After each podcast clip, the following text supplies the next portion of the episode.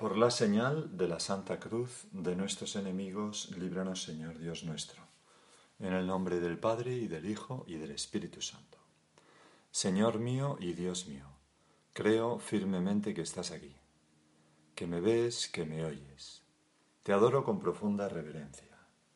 Te pido perdón de mis pecados y gracia para hacer con fruto este rato de oración. Madre mía Inmaculada, San José, mi Padre y Señor, Ángel de mi guarda, intercede por mí. El Evangelio de hoy dice, en aquel tiempo se puso Jesús a recriminar a las ciudades donde había hecho la mayor parte de sus milagros, porque no se habían convertido. Ay de ti, Corazaín, ay de ti, Betsaida, si en Tiro y en Sidón se hubieran hecho los milagros que en vosotras, hace tiempo que se habrían convertido, cubiertas de sayal y ceniza. Pues os digo que el día del juicio les será más llevadero a Tiro y a Sidón que a vosotras. Tiro y Sidón eran dos ciudades del antiguo imperio asirio, ¿no? O sea, no pertenecían a Israel.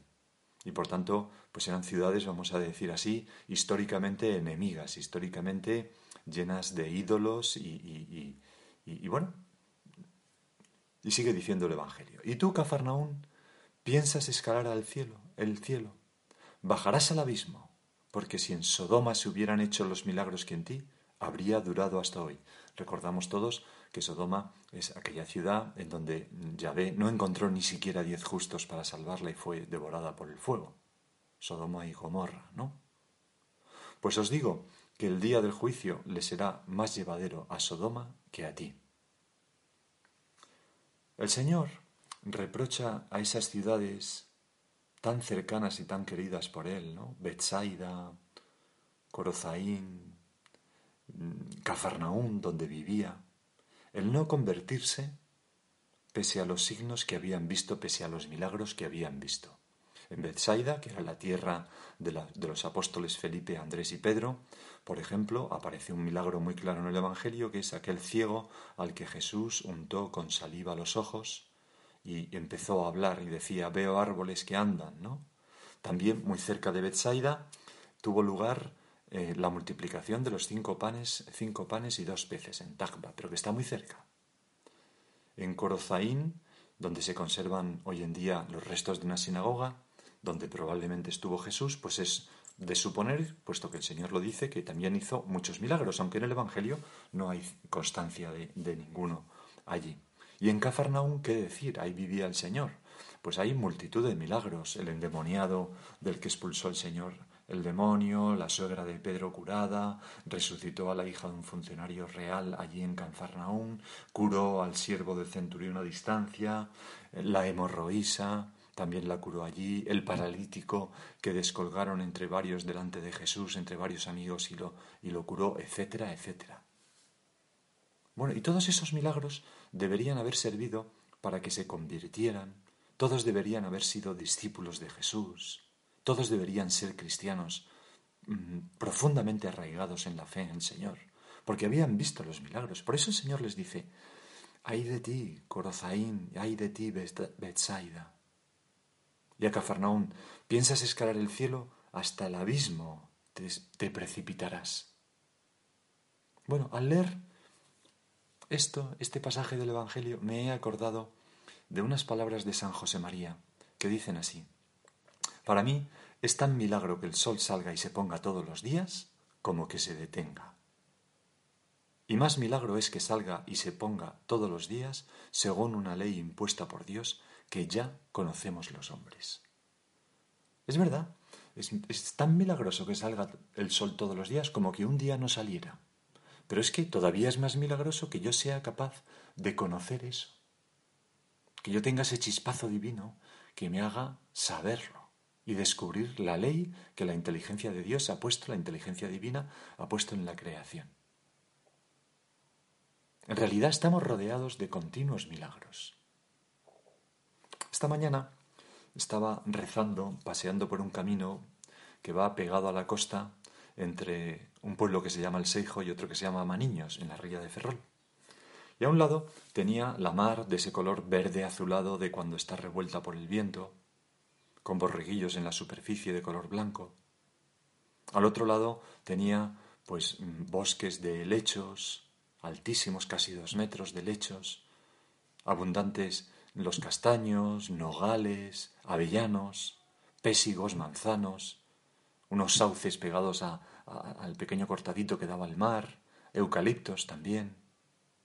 Arriba tenía el cielo azul celeste inmaculado sin una nube, porque el viento fuerte de nordeste pues las arrastra las nubes y se las lleva, y al mismo tiempo ese viento me traía el olor a mar y dejaba como un regusto a salitre en los labios. El camino por el que iba pues está como invadido por la naturaleza y está todo lleno de flores silvestres, prímulas, tréboles, mil flores, campánulas y campanillas, mimosas, espliego, todos estos nombres de flores que he tenido que preguntar a mi madre porque yo no me lo sé, pero lo que sí que sabía era que eran flores de todos los colores, blancas, naranjas, violetas, azul turquesa, amarillas. Era realmente una cosa impresionante. Yo, Señor, mientras paseaba haciendo mi oración por ahí, pensaba, ¿y toda esta variedad y esta belleza para mí? ¿Quién podría haber imaginado algo así? ¿No es algo verdaderamente milagroso la exuberancia de la naturaleza? ¿Y no es algo milagroso que yo esté aquí contemplando y estasiándome en estas cosas cuando a mi alrededor se arrancan pájaros, un topo por aquí, un puerco espín, y no se dan cuenta de nada de todo eso? Y entonces, al preparar esta meditación, me acordaba de unas palabras de una novela de Isaac Dinensen, que se llama Erengar. Allí hay un, uno de los personajes es Gercazote, un famoso pintor, muy buen pintor, que en una conversación dice lo siguiente.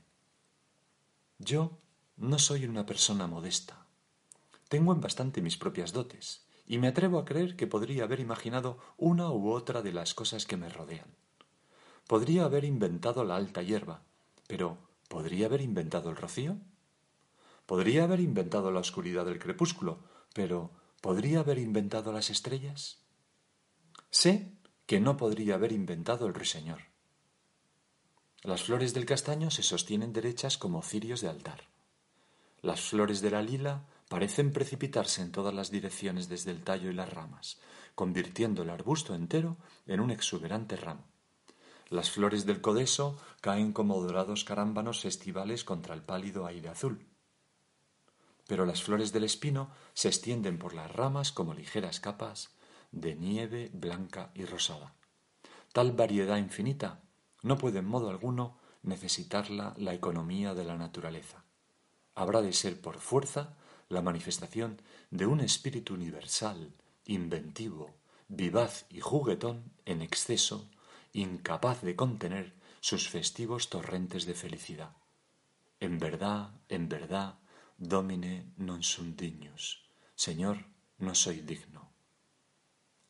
Me gustan mucho estas palabras, Señor, porque es como una conclusión maravillosa, ¿no? Todo, toda esta variedad de la naturaleza, toda esta belleza, toda esta fastuosidad, que es totalmente superflua y que no viene exigida por la evolución, porque la evolución iguala todo, hace todo parecido, eh, eh, aquello que, que es mejor para sobrevivir en cada circunstancia, ¿no?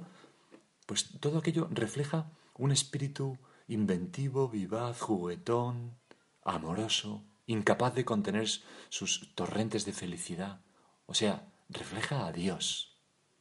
Y por eso acaba este, este párrafo, ¿verdad? Con, en verdad, domine, non sum dignus, Señor, no soy digno de todo esto para mí. Toda la creación nos habla de un ser bueno y bondadoso, bello y festivo, que ha derramado sus propiedades para que nosotros, tocados por su gracia, tocados por su espíritu, con un aliento divino, seamos capaces de reconocerlo y alabar a Dios. La creación entera es un milagro más grande que el que un ciego empiece a ver. La creación con todas sus, sus peculiaridades, sus animales curiosos, su, su, flora, eh, el sol, el mar, las montañas, es mm, un milagro mayor que cualquiera de los milagros del Evangelio. Y por eso pensaba yo, estas palabras, Señor, si yo no tengo una fe firme en ti y en tu bondad, se me podrían aplicar estas palabras. Ay de ti, Corazaín, ay de ti, Betsaida, si en Tiro y en Sidón se hubiesen hecho los milagros que en vosotras, hace tiempo que se habrían convertido. Yo, Señor, veo milagros a diario y me convierto o no me convierto. Porque nos puede ocurrir que busquemos milagros que certifiquen que Dios existe. Y si vemos uno, no nos basta, pedimos otro más, porque quizás aquel fue consecuencia de una casualidad, como los fariseos, que pedían signos y signos y Jesús ya se, se, harta, ¿no? Esta generación incrédula no hace más que pedir signos y no les ha dado más signo que el de Jonás, dice en una ocasión. O aquella parábola que contaste, Señor, del rico y el pobre Lázaro, cuando cuando, Lázaro le dice, bueno, pues entonces dile, perdón, el rico dice, pues entonces a, Abraham, ¿no? dile a Lázaro que vaya a avisar a mis hermanos. Y le dice a Abraham, no, tienen a Moisés y a los profetas. dice, no, no, no, pero si va a Lázaro le harán caso. Y Abraham sentencia, si no creen a Moisés y los profetas, no creerán ni aunque resuciten muerto. Pues yo pensaba, Señor, que me dices esto, si no creéis con los milagros de cada día, con lo que tenéis a vuestro alrededor y en vuestro interior, en vuestro corazón, no creeréis ni aunque resuciten muerto. Señor, dame una mirada limpia, sabia, para darme cuenta de todo esto, de dónde ha salido. A veces hay pueblos sencillos que tienen esa mirada no enturbiada por la soberbia, por por la autosuficiencia de creernos que lo podemos todo y que podemos explicarlo todo por medio de la ciencia. Hay tantas cosas que no podemos explicar. Y decía, hay, hay pueblos sencillos que tienen una mirada sabia que nosotros hemos perdido. No sé si has leído aquella otra novela de Isaac Dinensen, es una casualidad que coincida tanto hoy, pero en fin, esta seguro que la has leído o al menos habrás visto la película, Lejos de África, ¿no? Se llama. Hay, hay un personaje que es Camante, Camante es aquel especie de capataz, ¿no? Etíope que, que, que, bueno, que, la mujer pues tiene, tiene, tiene eh, en su, en su, en su plantación, en su, sí, en su casa, ¿no? Y entonces hay, hay, una noche en que Camante despierta a la mujer, ¿no? Que es, es autobiográfico, es Isaac Dinesen, ¿no? Le despierta ahí en Kenia y, y, y porque hay un incendio nocturno, ¿no? Y se ve en, en el horizonte cómo avanzan las llamas, ¿no? Por, por, por todo el, la sabana, ¿no? Y entonces le dice, Masabu, ¿no? Que significa señora, ¿no? Ama. Masabu, creo que debes levantarte. Creo que viene Dios. ¿No? Es en, esa potencia de la naturaleza, en este caso un poco destructiva, aquel hombre veía a Dios. Bueno, pues el Concilio Vaticano II recordó lo que dijo el Vaticano I, que el hombre, con la luz de su razón, puede conocer la existencia de Dios a partir de las cosas creadas. Y Señor, eh, a mí me gustaría tener esos ojos, ¿no? Que, que te ven a ti detrás de todas las cosas creadas. San Agustín estuvo buscando a Dios durante mucho tiempo, ¿no? Y entonces cuando escribe ese proceso en las confesiones, dice unas cosas tan bonitas, dice, yo pregunté a la tierra y respondió, si le pregunté si era Dios, y respondió, No soy yo eso. ¿Y cuantas cosas se contienen en la tierra? Me respondieron lo mismo. No, nosotras no somos Dios. Pregunté al mar y a los abismos y a todos los animales que viven en las aguas y respondieron, No somos tu Dios, búscale más arriba de nosotros. Pregunté entonces al aire que respiramos y respondió, Todo él con los que le habitan, No somos tu Dios. Pregunté al cielo, al sol, a la luna y a las estrellas y me dijeron, tampoco somos nosotros ese Dios que buscas. Entonces dije a todas las cosas que por todas partes rodean mis sentidos, ya que todas vosotras me habéis dicho que no sois mi Dios, decidme por lo menos algo de él. Y con una gran voz clamaron todas, Él es el que nos ha hecho. En otra ocasión, San Agustín decía que su mirada era su pregunta y la belleza de las cosas su respuesta. Y esta hermosura y este orden del universo, se preguntaba San Agustín, ¿no se presenta igualmente a todos los que tienen cabales sus sentidos? Todos los animales, desde los más pequeños hasta los mayores, ven esta hermosura, esta hermosa máquina del universo, pero no pueden hacerle aquellas preguntas porque no tienen entendimiento, que como superior juzgue de las noticias y especies que traen los sentidos, especies es apariencias, ¿no? Los hombres sí que pueden ejecutarlo y, por el conocimiento de estas criaturas visibles, pueden subir a conocer las percepciones invisibles de Dios, lo mismo que decía el Vaticano I. Mi mirada, Señor, interrogadora, es la pregunta acerca de ti, y la belleza de tu creación, de todas las cosas, de todas las criaturas, es su respuesta acerca de ti. Así es Dios, así de bueno, así de festivo, así de pleno, así de bello. San Juan Pablo II dedicó una catequesis precisamente a este tema en el año 1985. Allí mm, decía que, hay un texto clásico sobre el tema de, de, la posibilidad de conocer a Dios a partir de las cosas creadas, que es la carta de San Pablo a los romanos. Dice así, lo cognoscible de Dios es manifiesto entre ellos, pues Dios se lo manifestó se refiere a los gentiles, porque desde la creación del mundo, lo invisible de Dios, su eterno poder y divinidad, son conocidos mediante las obras, de manera que aquellos que no creen en Dios son inexcusables. Aquí el apóstol está teniendo en cuenta aquellos que aprisionan la verdad con la injusticia, como dice un poco más adelante en esa, en esa misma carta, ¿no? Bueno, el pecado les impide dar la gloria de vida a Dios a quien todo hombre puede conocer con la luz de la razón. Y dice San, Pablo San Juan Pablo II que puede conocer el hombre no solamente su existencia, sino también hasta un cierto grado de su esencia, de sus percepciones, de su modo de ser. En cierto sentido, Dios invisible se hace visible en, sus obras, en sus obras, ¿no? Y por eso nosotros, viendo la creación, podemos decir, pues Dios tiene que ser muy bueno.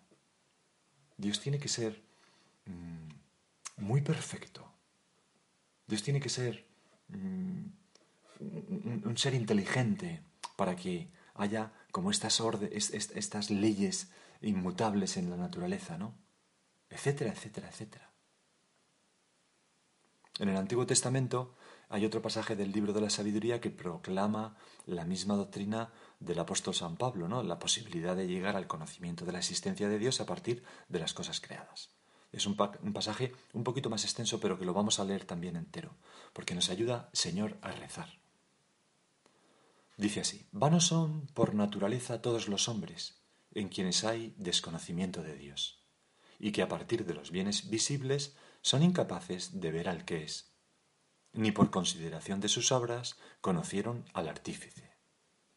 Cuando nosotros, abro un paréntesis, cuando nosotros vemos pues una obra de arte de una civilización ya extinguida, decimos, pues aquella gente estaba muy evolucionada, tenían una gran civilización porque fijaros qué maravilla de estatua, ¿no?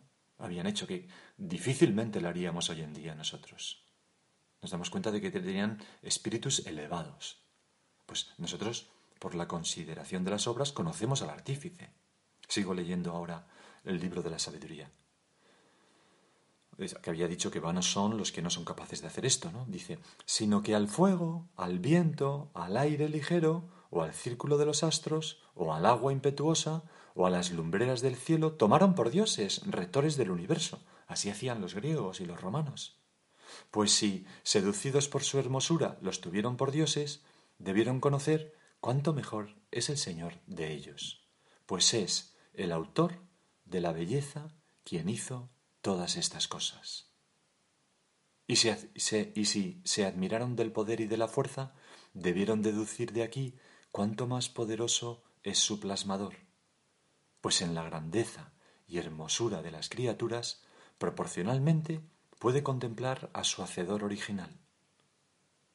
Pero sobre estos no cae tan grande reproche, pues por ventura yerran buscando realmente a Dios y queriendo hallarle y ocupados en la investigación de sus obras, a la vista de ellas se persuaden de la hermosura de lo que ven, aunque no son excusables, porque si pueden alcanzar tanta ciencia y son capaces de investigar el universo, ¿cómo no conoce más fácilmente al Señor de él? Aquí, en este pasaje, encontramos ese pensamiento que también encontrábamos en la carta de San Pablo a los romanos, y es que se puede conocer a Dios por sus criaturas. Y que, para el entendimiento humano, el mundo visible constituye la base para afirmar la existencia del Creador invisible.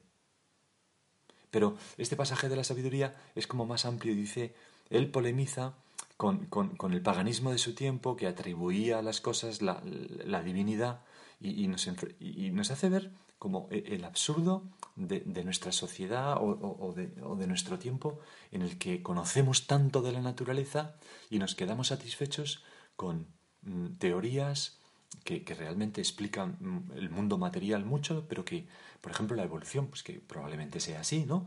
Pero, eh, o el Big Bang, ¿no? dice, bueno, muy bien, pero ¿y antes qué? No, Dios no hace falta para explicarlo. Bueno, y es como si hubiera un grifo al comienzo del mundo de donde van saliendo todos los seres, pero ese grifo no puede estar colgado en el aire. Detrás tiene que haber algo o alguien que introduce esa energía, esa materia, ¿verdad?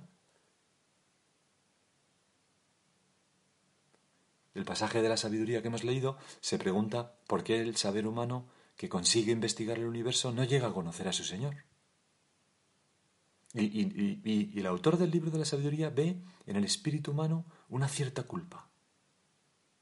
Y ahora podemos nosotros preguntarnos, ¿cómo es posible que el inmenso progreso, dice San Juan Pablo II, en el conocimiento del universo, del macrocosmos y del microcosmos, de sus leyes y avatares, de sus estructuras y energías, no lleve a todos a reconocer al primer principio sin el que el mundo no tiene explicación.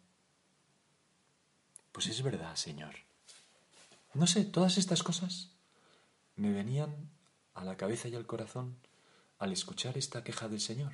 Ay de ti, Corazaín, ay de ti, Betsaida, si en Tiro y en Sidón se hubieran hecho los milagros que en vosotras, hace tiempo que se hubieran convertido. Nosotros, ciudadanos del siglo XXI, que hemos visto al hombre llegar a la luna, que grabamos esta meditación en un iPhone desde un pueblecito de Galicia y le llega a miles de personas en todo el mundo, pues a veces somos como aquellos de Corozaín y Betsaida, tardos para convertirnos, tardos para abrirnos al esplendor de la verdad, a la luz de la gracia, a la belleza de un Dios que derrama sus atributos sobre toda la creación. En ese paseo contemplativo de esta mañana también me tropecé, ya lo he dicho, con algunos animales. Pues un mirlo, que se arrancaba a volar, un puercoespín, algunos insectos, ninguno de ellos era consciente de esa belleza. Ninguno de ellos mm, era consciente de que esa belleza se iba a marchitar, de que ellos iban a morir. Y, y el hombre sí lo sabe. Y se da cuenta del milagro que supone esa hermosura pasajera, que es vestigio de una patria, el cielo, que como una Atlántida sumergida espera nuestro retorno a ella. Fíjate ahora estas palabras de William Saroyan en esa novela maravillosa Las aventuras de Wesley Jackson. Dice así, cogí la Biblia del hotel y al cabo de un rato llegué al Eclesiastés, que dice que todo es vanidad, pero supongo que no podemos evitarlo.